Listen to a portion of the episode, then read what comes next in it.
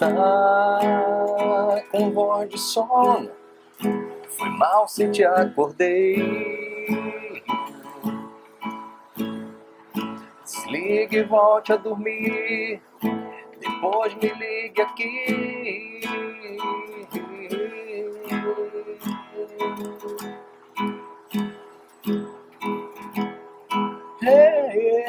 Eu nem sei faria nesse inverno.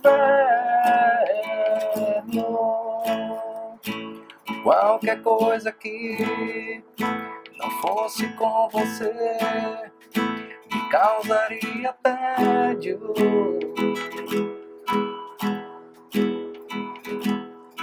E assim vai. Por que, que eu decidi começar a fazer esse vídeo com o violão? Porque o violão, a música, de uma forma geral, ela me ajudou ao longo do meu processo de aprovação. Por que, que eu estou falando isso? Basicamente, é, existem duas formas né, de, da nossa mente, né, o nosso cérebro. E aí, é, aprendi isso num livro, e ele diz que tem um momento de você ter um foco concentrado e o um foco difuso.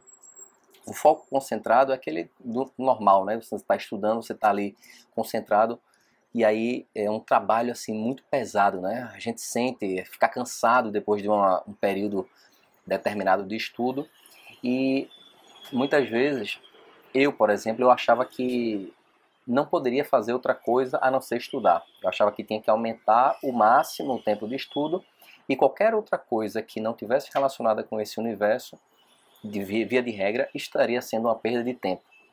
Foi assim até com o violão. Eu lembro que é, quando eu estabeleci aquela meta de aprender a violão, eu é, fui até um amigo meu que tinha uma escola de música e tal. Só que o que acontece? É, eu aprendi um pouco lá e depois desisti no meio do caminho. Porque eu achava, eu, eu me cobrava, achava que aquele tempo ali é, poderia ser melhor aproveitado estudando. Eu entendia que aquilo era uma perda de tempo, eu não podia me dar esse luxo de estar tá tocando violão quando deveria estar estudando. E aí foi que eu percebi. Eu percebi que eu estudei, beleza, fiz aquele tempo, deixei de tocar violão para estudar, só que o meu rendimento ele não melhorou, digamos assim. Não foi uma decorrência automática da correlação de ter deixado de tocar violão. E isso me deixou, é, é, e não só a questão do rendimento, mas eu como pessoa estava me sentindo é, insatisfeito porque o estudo é algo que a gente faz para médio prazo e não é uma coisa do dia para a noite. E abrir mão de determinados prazeres, como é o violão para mim, a música para mim, é, estava me, me sendo um fator que contribuía negativamente para minha qualidade de vida. O que é que eu quero dizer com isso? Eu percebi, quando eu mudei essa forma de pensar, de, ter, de ser tão extremista, de que a música, o violão, para mim, ele na verdade ele me ajudava, me deixava mais próximo da aprovação, por causa desse foco aí é, difuso. Às vezes eu estava lá tocando um violão, é, curtindo aquela música, e aquilo ali servia para me reenergizar, servia para me revigorar, servia muitas vezes, para ter uma ideia, não sei explicar como. É, falam que a música ela exercita o outro lado do cérebro, né? Parece que é o lado direito. E de uma forma que a mensagem que eu quero trazer aqui não é nenhuma dica de estudo, não é, é uma estratégia secreta, não é nada do tipo. É o seguinte: que você identifique quais são esses pequenos prazeres que fazem sentido para você. Tem prazeres pequenos que geram uma satisfação tão grande que devem ser categorizados como inegociáveis. Uma hora que eu passo com um violão para mim, ou meia hora que seja, não tem muito esse tempo, né?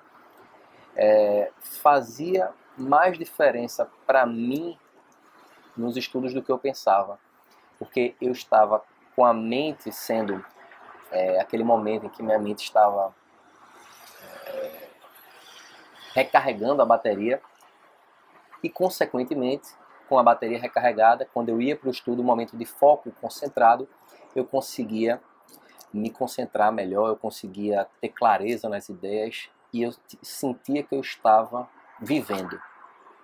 mais do que tudo, eu sentia que estava vivendo. Eu estava cumprindo as metas nos estudos, estava tocando meu violão, é, exercitando uma outra, uma outra parte do cérebro que me ajudava muito. E uma dica extra sobre, sobre esse processo é para você se perguntar que prazer, pequeno prazer você pode desfrutar que ele tem um efeito maior na sua qualidade de vida do que aquele aparente tempo que você perde por estar ali. Que prazer seria esse?